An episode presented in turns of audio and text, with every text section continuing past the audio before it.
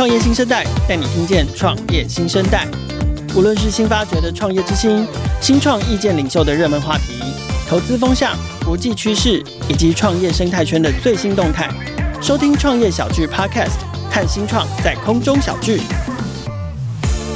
今天的创业新生代，我们要谈的创业题目，我们要来聊聊的是心理健康。可，在节目开始之前呢，一样要来跟创业新生代的听众朋友们推荐，我们家负责新商业学校课程计划的同事，跟这个 YouTube 四十七万订阅人气讲师 Catherine 所共同推出，联手为职场工作者量身打造的线上商用英文课，最后一次学好商用英文，从关键字开始 Talk。我会推荐这个课程给需要出国比赛、谈生意或者是找伙伴的创业家，是因为这堂课的实务性跟即战性，它可以教你用原本就会的关键字就来说一口流畅的英文，让创业家们可以在五大商务场景，包括是自我介绍、商务会议、简报提案、接待外宾、拜访客户，都有用得上的实用金句，让你可以立即上场发挥，再也不要只会说 “hello” 跟 “nice to meet you” 之后就开始结巴。听众朋友在三月二十三号之前报名，可以享有早鸟四八折的优惠，再享有创业新生代 Podcast 专属优惠。结账时只要输入折扣码 Meet 六零零，就可以再折六百元。线上学习无负担，邀请大家把握优惠哦。回到我们今天的主题哦，其实现在呃，从过去到现在相比，我发现有越来越多人会重视心理健康，尤其创业家的心理健康。毕竟创业的时候，这个心理压力很大。也有一些创业家呢，开始挑选这个题目来作为他们想要开始努力的这个创业的方向。但是当然了，不单单是创业家，其实根据这个健保署的资料，二零二零年精神疾病就医人数大概是两百零五万人，那十年来成长了将近百分之三十五。所以其实社会对于这个身心健康的意识跟需求也慢慢慢慢开始抬升了。心理健康变成每个人都可能遇到的难题，但是我觉得要真正的直球面对，或者是去找到这个可以帮助自己的，不管是心理咨商的服务，或者是医疗资源，其实大部分的人都还是有顾虑的哦。他们可能担心自己会被标签化，或者是呢不认为自己需要就医，没有病视感。可是呢，我们今天要来采访的这个团队圈圈心理，他们提供了专家资料库。专栏文章，还有线上课程跟线上咨询等服务，可以提供给想要解决身心问题的使用者，让专家跟大众都能在这个平台上面共同受惠。首先，让我们欢迎圈圈心理的创办人 Jasmine 跟听众朋友打个招呼。Hello，大家好，我是圈圈心理，可以叫我 Jasmine。然后，那我本名是魏于萱。好，那个 Jasmine 跟听众朋友介绍一下你自己的背景，好不好？你过去自己的专业领域是在哪里？然后还有你的包含过去这个职业的从业的经历是什么？我自己过去的背景是在那个临床心理，然后跟犯罪学的背景。哇哦，对。那后来其实到了求职的阶段，其实我就是往协会或是基金会、非营利组织的方向。嗯哼，那也是心理卫生有关系。会有一点点的相关。那其实我后来就是在求职阶段，原本想说要去考那个研究所，就是，是呃心理相关研究所。那我因为在医院实习的过程当中，哎，发现好，哎，好像可能觉得自己好像没办法一直在同一个领域待太久，然后会觉得说，哎，这是我未来的生活样子嘛。所以其实我后来就是往犯罪学方向，因为我觉得那是我想要去专精的一个研究的方向，因为我是比较是喜欢去做。做一些研究分析，所以研究杀人魔的心理，就是他 他他为什么杀的他不够，还要把他分尸这样子？这是这也是我我有一点会去会想要去研究的一个题目啦。是对，像那那时候在论文的部分，其实也是做了一些，比如说像性侵害的一些作案手法的分析。是对，然后所以其实对这样的方向，应该说我是对于想要把心理跟犯罪这一块，然后去做更多的深入的了解。那其实到进入职场的时候，因为其实我是没有目前没有任何的证照，那也因为这样的背景，那其实刚好因缘际会，然后进入了那个非营利组织，然后我们刚好那时候是在做呃药瘾服务，呃、对，说我们是对药物上瘾的一些需求者，就是在于他已经有接触到毒品，然后或者是上瘾，嗯、然后或者是他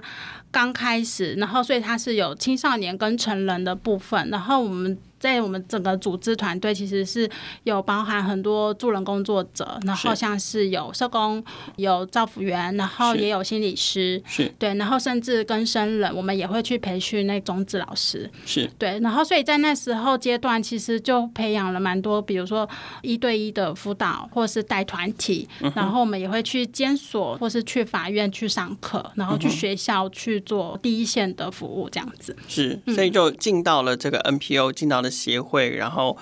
本来想要研究犯罪学的角色，再慢慢慢慢转变到助人的角色。那可是是什么样的因缘机会触动，让你说好？那我来创业，我来第一个是我来创业，嗯，第二个是我要做一个像圈圈心理这样的平台。OK，那其实。差不多以现在来讲，十年前好了。其实我自己就有一个想法，一个初衷，就是可能也因为过去原生家庭啊，或是生活环境，或是或是求学的阶段，然后其实就会一部分会觉得成人教育这一块其实是蛮需要的。然后其中是比较让我觉得有一个契机，是因为在带团体的时候，其实我们接触了很多。就是药瘾的那个青少年青少年的家属，然后那时候带家属团体、嗯、过程当中，这些家长亲们其实就是也非常的无助，嗯、甚至会觉得说，哎、欸，明明就是小孩子犯错，那为什么会要我？好像我要来上课，我想要被惩罚。那其实他们也都是属于非自愿的。嗯、然后其实，在过程当中也发现。他们就是非常的无助，然后找不到任何资源，或者是其实他们有话很想要说，可是其实又因为他们的小孩是接触毒品的这种氛围跟环境，所以他们其实也不敢跟别人去说，就是他们的孩子发生什么事情，就是有点家丑不能外扬。所以就是说，他们等于是说，在家里自己要必须要面对家里有一个药物成瘾的这个家人，然后必须要去协助他处理他的问题，可是。他们自己又需要面对包含了外在环境的舆论压力，然后外面给他的道德谴责，甚至是来自专业机构或者是法律上要求他们必须要配合接受更进一步的训练。导致说他们其实心里面是有苦说不出的。嗯，没错，是确实是有很多的苦是没办法说的。嗯、然后甚至因为其实那时候也会蛮多时间去到他们的家里去了解，就是孩子的想法跟家长们想法。那其实真的也因为可能传统的。教养的方式可能比较是偏打骂，然后或者是说，就是你的朋友可能不太 OK，他约他因为他的关系，然后带你接触到这些事情嘛，所以那就会拒就拒绝往来，或是可能不让他去再碰手机。然后那其实这些比较强硬的做法，其实就是导致就是亲子关系的更多的冲突。对对，那我觉得就是孩子在学校其实会慢慢的不断的在学习，然后会有一些新的改变。那其实家长我觉得。同样的，就是很多的学习都是在求学阶段，可是到了出职场或者在社会当中，其实好像没有人告诉我们怎么好好的成为一个好成熟的大人，或是好的父母。大人是对，是所以那也是一个契机，然后会想要往这个领域方向走。那所以。圈圈心理到底是一个怎样的平台？因为光从名字上面来听，很像是心理健康或者是心理咨商的服务。可是从刚刚 Jasmine 的介绍里面听起来，它又是教育性质带的很重。所以可不可以跟我们说明一下，就是圈圈心理是一个怎么样的平平台？它提供什么样的服务？最终，最终你想要做的是所谓的这个继续帮助成人在他的大人世界里面可以有人。协助他，告诉他怎么做会比较好，还是这是一个让他可以获得抚慰，或者是让他心理更健康的出口？那我其实我们的平台的服务其实主要是 for 一般社会大众，那其实也是希望让社会大众在有一些议题或是生活上遇到的困扰或是情绪困扰，然后他有一个出口。那可能这个出口或许很难跟别人说，就是在平台上面其实很强调会是在于自主学习这件事情，嗯、等于说你用线上的方式，你可以找到一个需求的课程，然后需求的。内容。那如果说你在课程里面，然后其实你有更多希望探求一对一或是更深入的一些想法，然后其实是可以再去找到专家去做讨论的服务。对，有些人可能需求他本来就是比较倾向是一对一，他其实也可以就是单纯去接受这样的资源的管道。所以一部分是服务社会大众，那一部分也是去服务助人工作者。等于说，过去其实工作者其实都比较偏向在机构或是社服单位或是政府。方面就是应该说算是比较稍微封闭性的，包括心理师的领域，可能我们大家在这个领域或许很蓬勃，可是到了外面，因为大家可能会对于呃一些文化的一些想法，然后其实对这项的服务可能会不太足够的认识，然后所以那我也希望就是把一些好的服务、好的资源，可以让他们可以透过平台的方式，可以走入到生活跟社区。嗯，所以呃，让专家可以上到平台来，然后提供他们的知识或者是服务，其实是一件重要的事情。所以，那你平台怎么吸引这些专家？这我想这是第一步，因为毕竟我们要能够提供服务之前，我们要能够触及这个需求者或者是消费者之前，这些专家怎么到平台上面来，然后成为圈圈心理的这个御用的专家？对，你们你们跟他们之间是怎么合作的？这边的话，其实，在平台都还算是还蛮开放，是直接让专家来申请。嗯，那其实不管你是心理师，或者是社工，或是医事人员。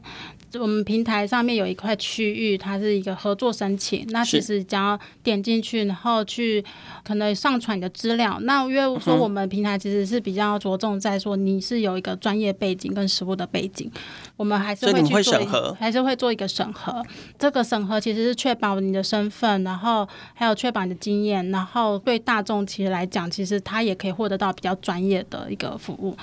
审核之后通过之后，差不多三天内其实就会有一个结果，然后其实就是直接会去做一个系统化的一个流程，然后其实就是可能线上缴费金流方式，然后会自动去做这个上架动作。那缴费是专家加入平台是需要付费的？对，还是会有一个是平台基本的一个平台使用的费用。OK，呃，有点像他上架他自己，所以会有一个上架费这样的概念。对，OK OK，好，驻站的费用，你跟你租一个房间呢、啊，租一个整间的概念。嗯、OK，那你自己觉得这样的平台的打造啊，对于这些专业助人的工作者哦，不管他的角色是什么，你觉得这个平台对于这些专业助人工作者或专家来说有什么样的好处？就是平台有什么样的特点可以吸引他们加入？这样的模式跟圈圈心理这样的平台对他们来说吸引力在哪里？我觉得一部分心理，因为其实我们就是专注在心理健康，就是我们还是会有一个比较专业的审核。那我觉得这一块也是医师工作人员或者是医师人员，然后心理师们其实都是会比较注重。一方面，其实我们很重视自己专业，因为这个培训过程其实是相当的呃不容易。对，其实也不愿意说是把自己的内容或是专业可能放在任何一个随意的。嗯，平台上面，所以这个也算是一个可能会比较吸引的，因为我们服务的方向其实就是比较明确。然后那再来就是现在其实也会有一些行动心理师，他们可能是刚从医院出来，然后那希望可以就是借由可能 case by case 的方式，然后他去接更多的服务。等于说他们有在固定的据点，但是他就是希望就是可以用。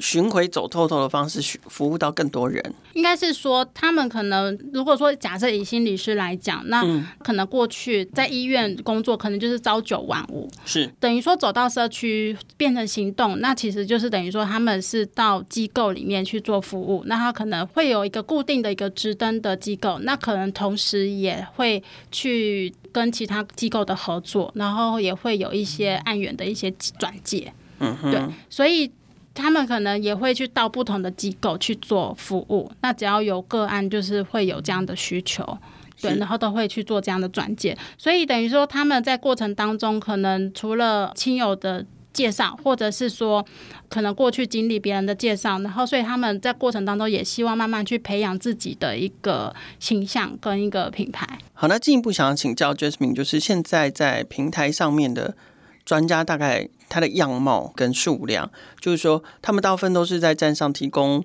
这个专业知识给使用者吗？还是说他们提供的是线上咨询的服务？就是说，使用者从他们的资源中可以得到什么？好，因为站上它有分两块，一个是课程，然后一个是呃线上咨询。他如果说可能使用者他是觉得说，诶，他想要透过自主学习的方式，所以他可以刚好这个主题他很需要，他觉得这内容可以帮到他，所以他可以是就是可以接触课程部分。那一部分的话，他是希望他可以一对一，就是找一个人去个别化去了解他的一些困扰的议题，嗯、所以他可以使用线上咨询的部分。OK，嗯，那我们就进一步来聊聊咨商跟课程、咨询跟课程这两件事情啊。我们先来聊聊咨询这件事情，就是说，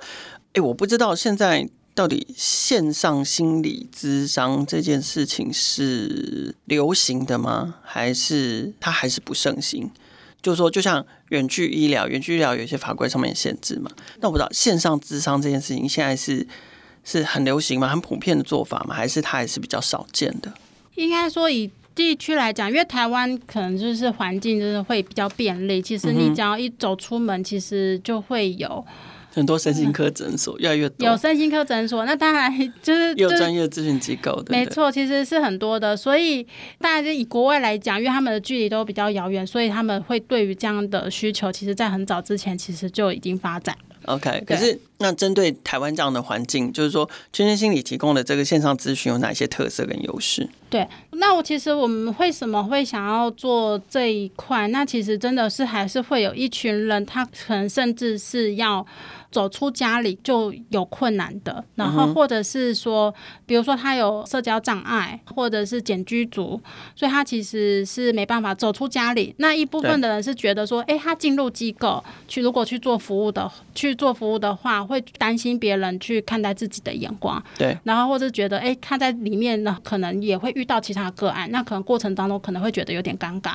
所以其实我们的服务其实也是给予他们一个缓冲的一个管道。嗯，就我我觉得这个跟社会给予这个所谓心理有问题啊，这个是一般大众的说法哈。这个社会对于心理有问题的人，似乎还是习惯贴上一些标签有关系嘛，对不对？然后这些标签反而使得他们真的在需要。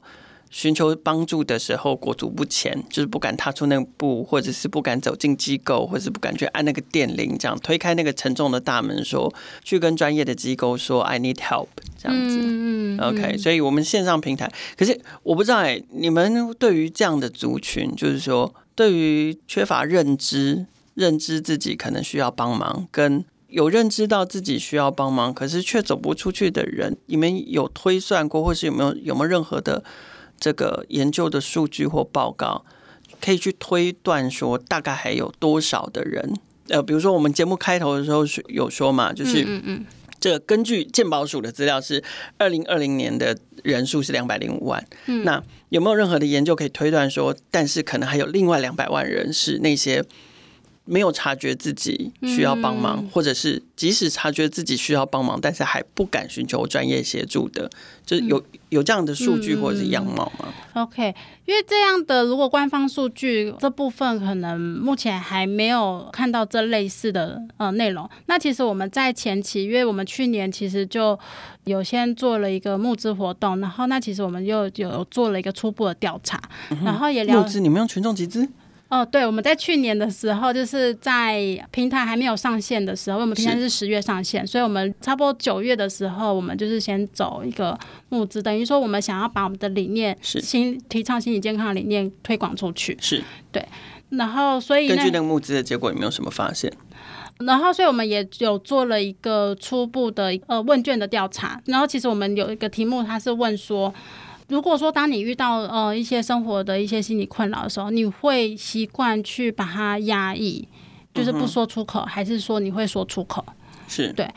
我们这个结果其实是会发现，说是有六成的人可能他会选择不敢说出口，是会比较压抑在心里面。那那另外一个问题，然后就是也进一步去有问到说，那那你会不会希望说，呃，有一个当你遇到这样困扰的时候，会不会希望有一个专业的人去引导你，是然后去协助？然后其实是会有七成的人，其实他会有这样的意愿。所以其实会有很多的人，他可能不愿意说出口，可是其实反而在这个当中里面，其实这些人其实还会默默是希望，其实自己是有一个专业的人去引导他。可是他们是六六成六成里的七成，就是大概是整体的四成多，他们是说不出口但需要帮忙的人。嗯嗯，没错。嗯哼嗯。那你们有进一步问他们说，那是线上或线下哪一个模式比较让他们比较能够接受吗？呃，我们没有去特别去问说线上还是线下的模式，这样的服务其实有发现说，其实大家对这样的服务其实还是会有兴趣跟好奇，嗯、或者是源于尝鲜。然后，毕竟这样的服务它在市场上面还是比较算是一个新的东西，或许在国外不是。然后，可是约在这边的呃一个环境跟文化，所以就是还是会，就是市场上还是需要多一点的认识跟了解。嗯，OK。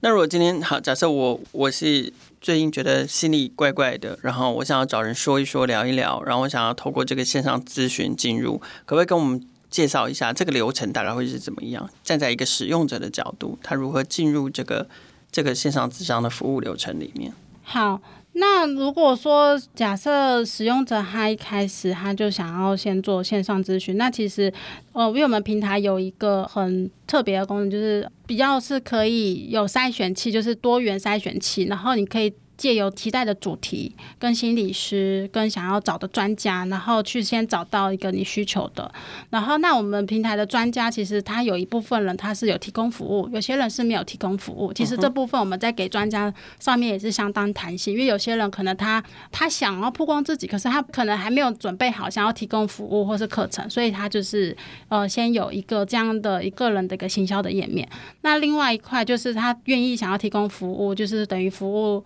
平。平台的会员，会员们就是可以先挑选专家，然后直接在专家的页面上面找到一个需求的服务的方案跟时段，然后直接在上面去做一个下单的动作。嗯哼，然后下单完就你就让他们俩自己去处理后面的事情。因为其实我们这个部分就是会。走的比较系统化的一个流程，就是跟传统服务不一样。那传统可能就是会需要去做人工的服务，是说，哎、欸，可能说，哎、欸，你期待心理师是什么？然后那还要去用人工的方式去做媒合。对。那我们等于说这部分全部都是有让使用者去尽量去自自己来进行，然后自己找专家，然后他可以去做下单。然后那其实后面也都是会有一些呃一连串的一些通知的，然后去提醒他说，哎、欸，专家那边也是会了。解说，哎，有人预约他，然后所以他可以直接说，直接他们直接线上直接去进行。所以在中间过程其实也去减少了一些很多的人工的进行。所以所谓线上咨商这件事情，它的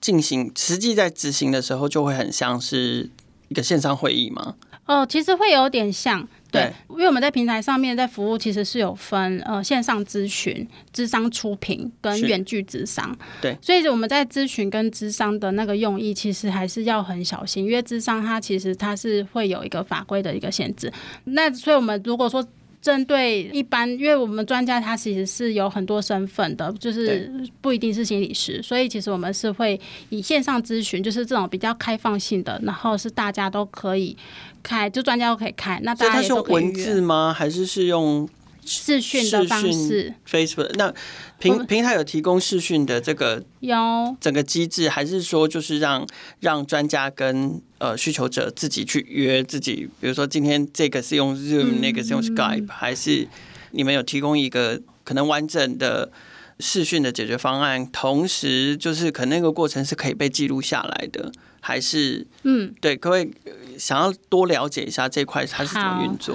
那我们是采用视讯的方式，然后我们其实是采用第三方软体的串接。嗯、那我们会选择，我们是用使用 Webex。那其实这我们会选择这一块，是因为在于。我们是想要从心理做出发，其实我们很非常重视这个安全、治安的安全跟隐私性，所以其实我们也去选择了这样的软体。一方面，它是有符合就是 HIPAA，就是健康保险流通与责任法案。其实它就是强调就是我们的呃个人的医疗资讯跟隐秘性的资料如何的去做一个规范跟保存跟处理。嗯哼。我们是用独家串接的方式，然后去把这样的技术呃视讯功能把它串起来，然后那我们也尽量去简化了原本的视讯软体的一个很复杂功能，包括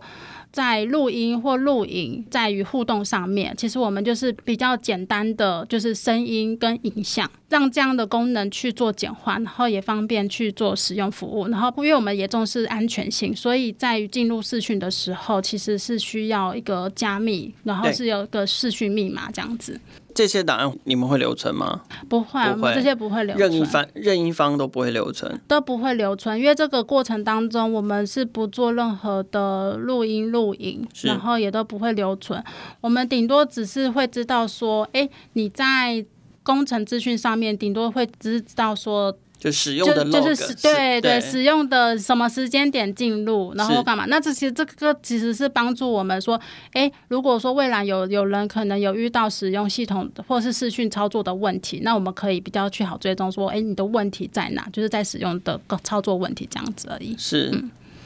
那在进行这种线上咨询啊，嗯，你们觉得执行上会碰到什么样的困难？就是说。因为有些事，如果觉得这个跟我们之前远距工作是一样的，很多事情你没办法 hands on 或者是没办法 face to face 的时候，好像就隔了一点什么。就我不知道线上咨询会不会碰到这样的问题。那尤其是说，比如说比较极端的状况，如果在咨询的过程中，可能这个不管是受助者或者是需要帮助的人，他他的状况可能可能变得很糟，或者是你们怎么处理这种，比如说后续转介嘛或追踪嘛，这件事情要怎么去克服？嗯，那其实线上咨询跟那个实体的服务，其实它还是会真的会有一些差异在。那有些人他可能会去觉得说，哎，线上咨询的方式好像会有一些距离感，包括可能心理师或专家，然后是使用者，他们会还是对于这样的使用方式可能会有点不太习惯。那因为毕竟心理服务它是比较细致的，然后所以有些人还是会选择去实体机构。可是就像刚刚前面。面提到的，就是有些人他可能就是要走出家里，或是进入机构。本身这件事情对他们来讲是困难的，是很别扭的，所以他可以选择这样的方式。然后要加上，如果说可能工作比较忙碌，可是你根本没办法去好好去拨出一个时间去通勤，然后到机构，所以这这样的服务也很适合他。当然，就是最初的就是在线上咨询可能遇到困难，可能就是还是会有一些呃距离感的一些情况。那当然就是依照可能自己本身的需求，会去选择适合的服务。然后那再来，有些人可能会对呃。设备上面会软体上面会操作不熟悉，然后这也是可能在线上咨询有时候会遇到的一些挑战，就是比如说你在上线的时候，你可能要去调整你的音讯或干嘛，就像我们可能有时候在做讲座的时候，也会有一个前面的一个 rehearsal 去熟悉的操作，然后你才能跟你的服务对象，然后好好的去做一个晤谈的动作。再来也有可能会因为本身环境如果说有一些网络的不稳定，那可能这也都是会有一个考量在这样子。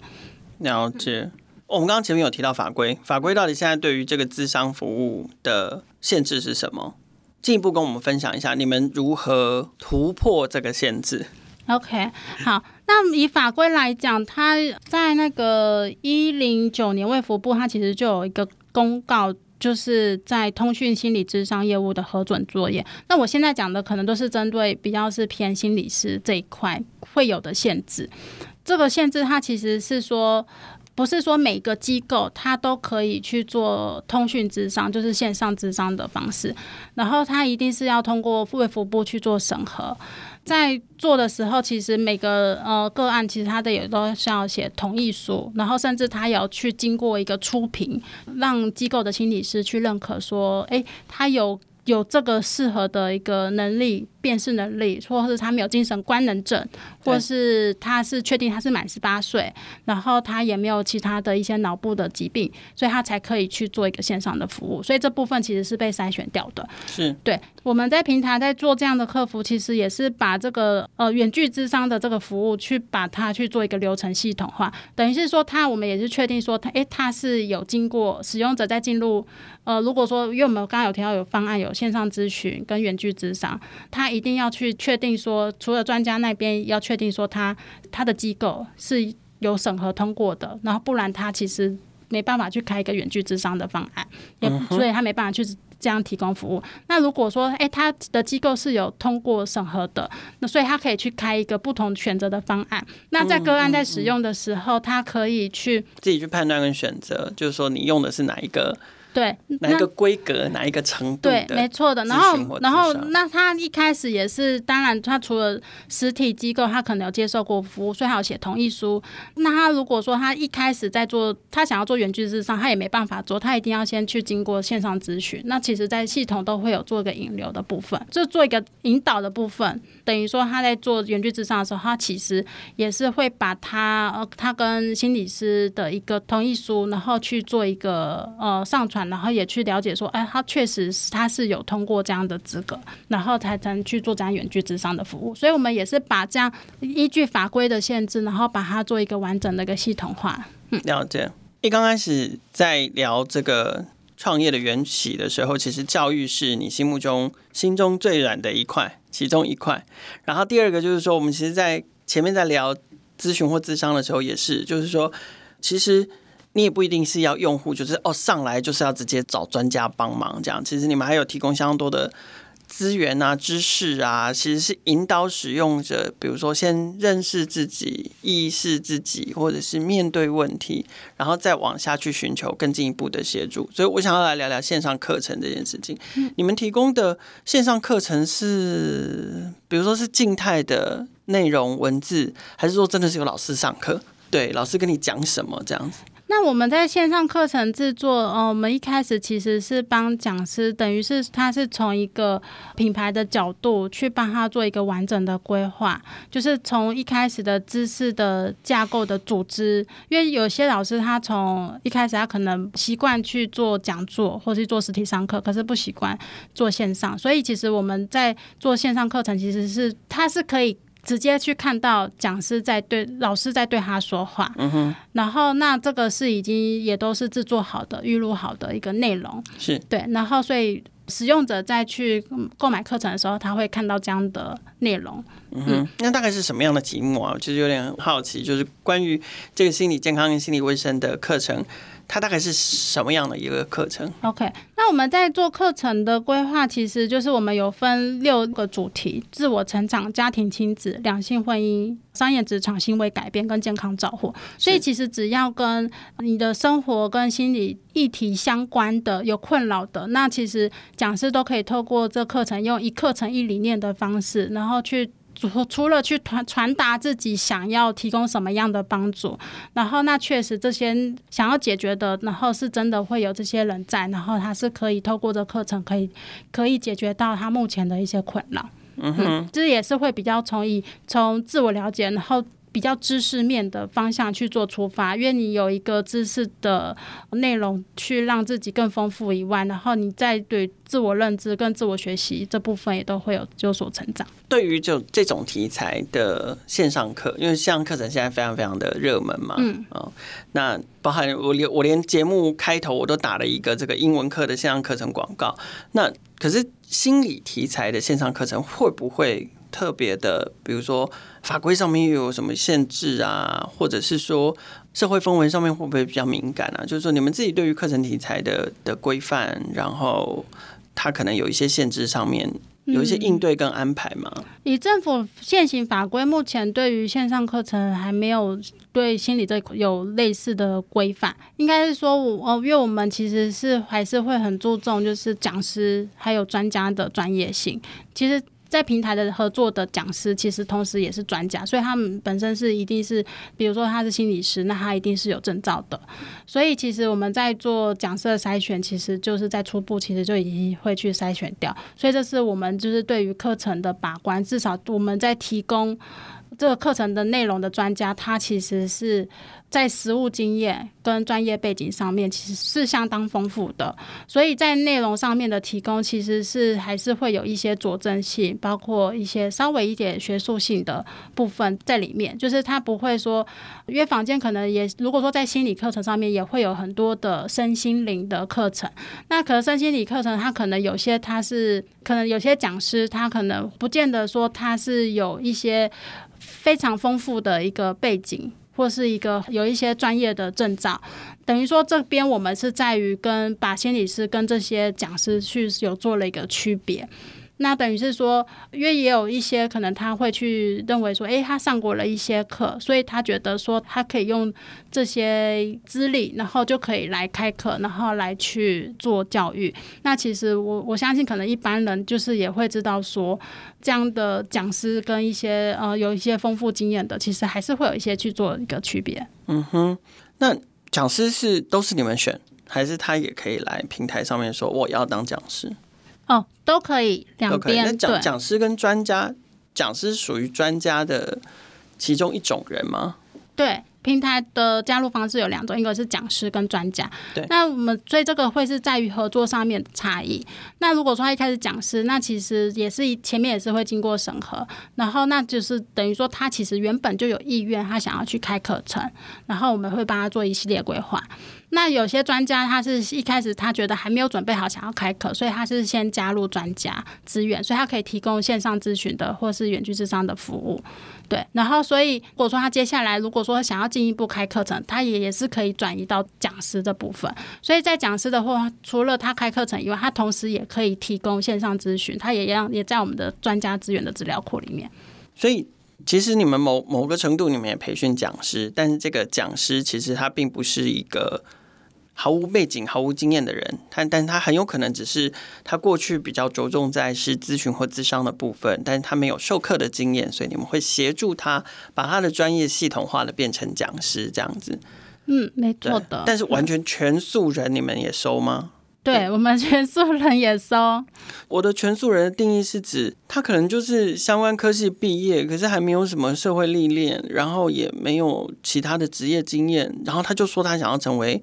他想要成为讲师，这样子 OK 吗？因为应该是说，在于心理师的培训的背景，其实都会有一些实习的经验，然后就是在医院实习经验，然后这也算是他们工作的一个实务经验，然后包括可能可能直接进入机构，或是进直接进入医院，然后其实也都会有一个经验累积，所以他等于是说，他这样的经验其实是培训经验，其实已经算蛮足够，可以去让他，我觉得就是在可以让他去有一些想要开课的一个。方向，然后可以去培训他。那如果说是在其他的专家的话，像比如说我们在社工，我们会去期待说，可能社工如果说想要开课的话，可能会是至少有三年的一个实务的经验。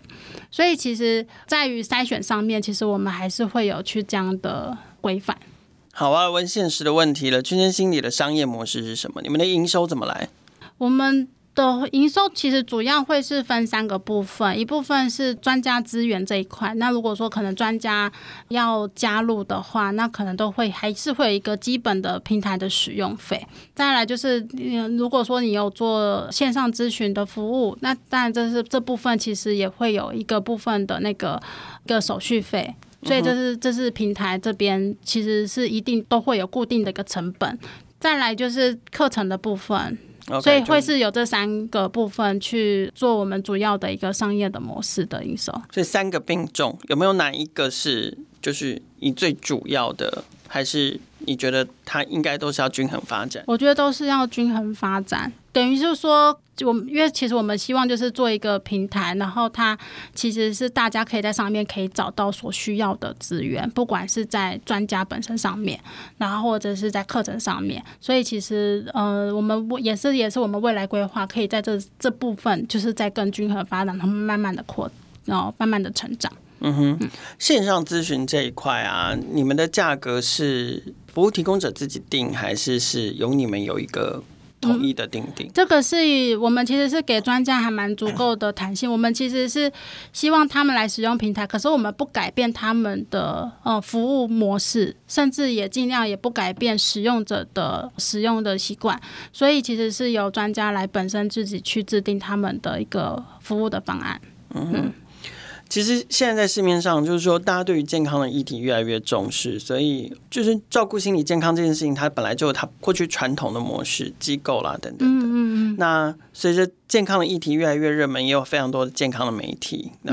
广泛性的。可是它它当然还是会 cover 跟触及跟心理健康有关的事情。然后呃，像圈圈心理这样的线上的咨商或者是就是这种线上平台也渐渐渐渐开始崛起嘛。那我们也有观察到，比如说像走非常正规的传统的模式的也有，然后也有开始出现一些新鲜的，试图挑战一点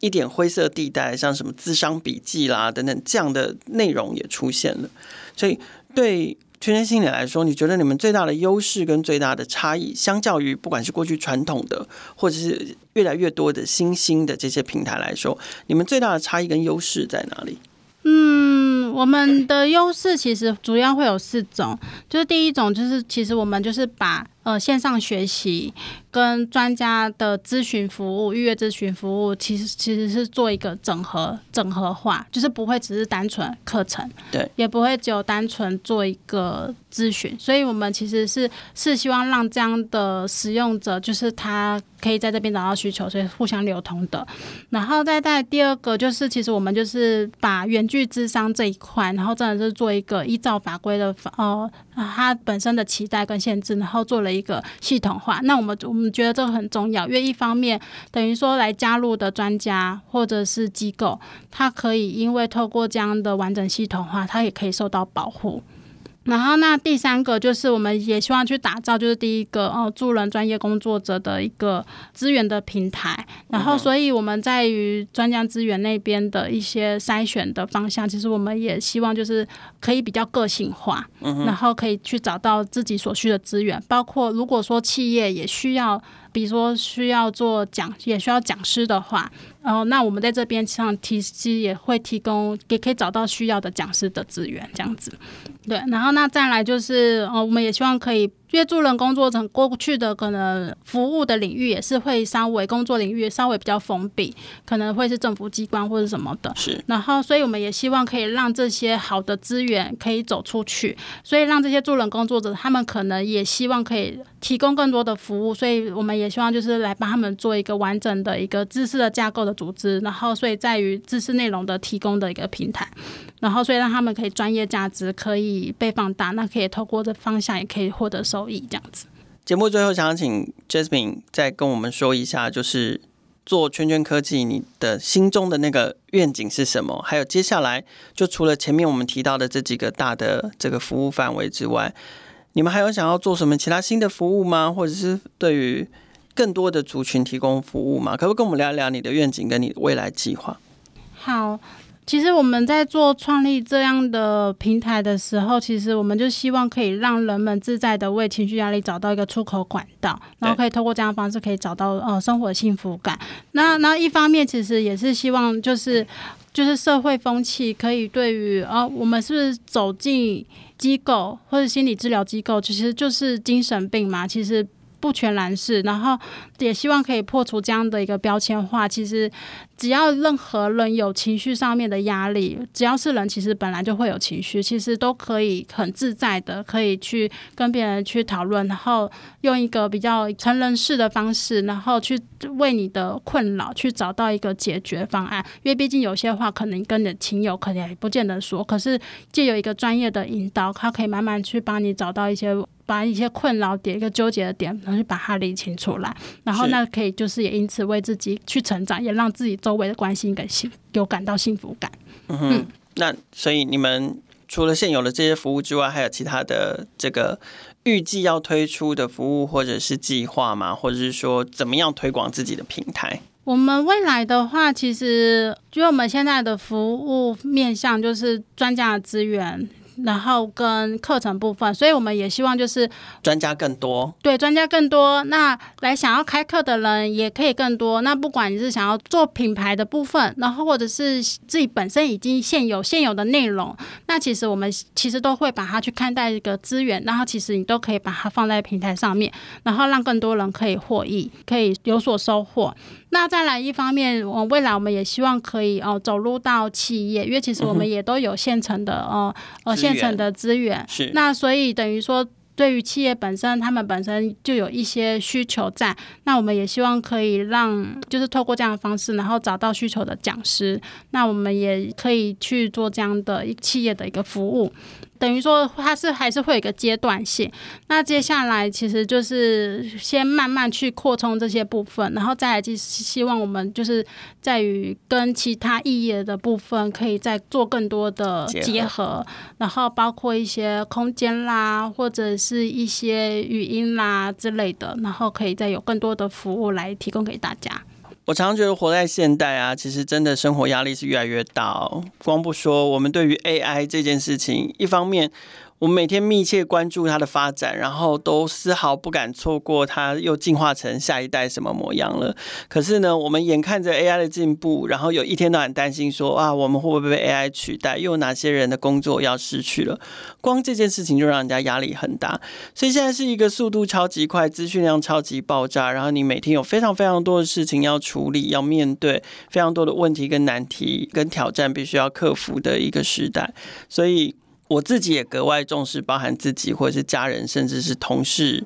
然后还有 创业家们的心理健康哦。因为我觉得要能够在现代生活下去，心理素质必须要非常非常的坚强。那我们也很乐见，就是像圈圈心理这样的平台可以越来越多。我常想象一个画面，就是说，如果将来每个人心里面有一些些脆弱，或者是有一些。